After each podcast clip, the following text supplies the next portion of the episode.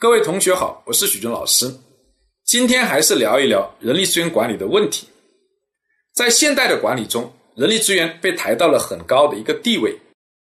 可是很多在实际工作的人呢，又觉得呢，人力资源的地位并没有想象中的那么高。为什么？这和一个思考有关，那就是现代的人力资源管理和传统的人事管理有什么样的区别？这个问题想得越清晰、越深，人力资源的地位就越高。徐老师也思考过这个问题。第一个区别，则是人力资源管理的地位确实是更高、更具有战略性。那人要说了，徐老师前面不是刚说吗？有这个矛盾。那是因为哦，这个部门的负责人将人力资源放在多大的范围、多高的层面去考虑。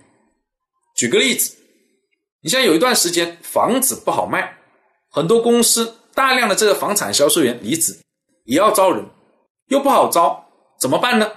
降低招聘的标准，只要还行都招进来试试看。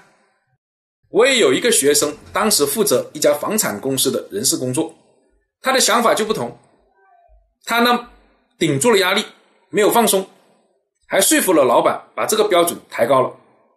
他认为，只要招对人，哪怕工资高一点，都比乱招人、招错人的成本要低。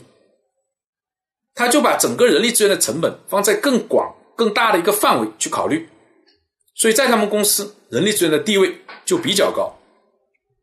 第二个区别则是管的东西不同，人力资源管的是人，要招好人、用好人，把人的价值发挥好；人事管理管的是事。按部就班，更多的是一些记录性的、整理性的事情，做完就好。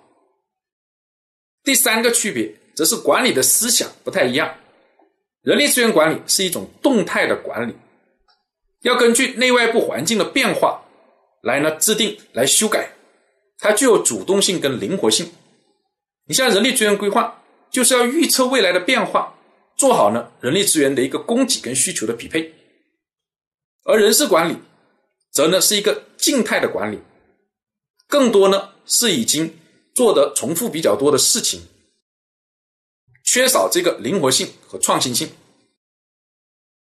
其他的一些区别呢还有很多，大家也可以想一想，这个问题想得越清晰越深，人力资源的地位就越高。